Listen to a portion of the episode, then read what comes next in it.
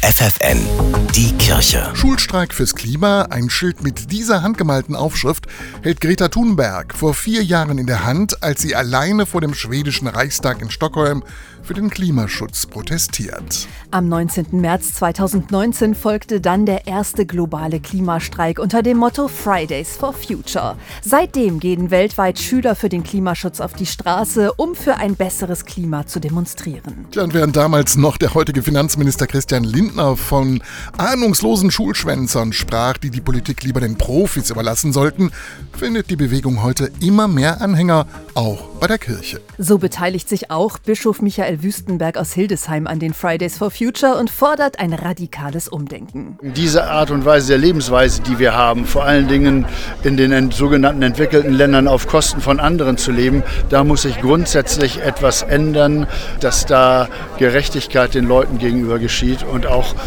dann klimatisch das Richtige geschieht, in der Art und Weise, wie wir wirtschaften. Jedes Wort von Bischof Wüstenberg kann ich nur unterstützen, sagt Claudia Schwegmann. Sie ist Theologin und Umweltaktivistin bei Christians for Future. Doch Worte alleine reichen nicht, sagt sie. Die Kirchen müssen viel deutlicher ihre Stimme beim Thema Klima erheben. Konkret fordert sie, also dass im Prinzip die Kirchen sehr viel unbequemer werden und sehr viel lauter werden in dem, was sie, was sie eigentlich alles schon gesagt haben. Nur, dass man es hört und dass auch Menschen auf der Gemeinde Ebene das hören. Das wünsche ich mir. Das Bistum Hildesheim macht sich seit vielen Jahren für den Umwelt- und Klimaschutz stark. Denn wer fordert, der muss auch handeln, sagt Dirk Preuß, der Umweltbeauftragte des Bistums. Das Bistum rüstet Gebäude energetisch auf, tauscht Heizungen aus, überprüft Pachtverträge nach ökologischen Gesichtspunkten. Doch Preuß sagt auch ganz ehrlich, wir sind weit davon entfernt, klimaneutral zu sein. Und das wird jetzt die große Herausforderung für die nächsten zwölf Jahre, dass wir das hinkriegen.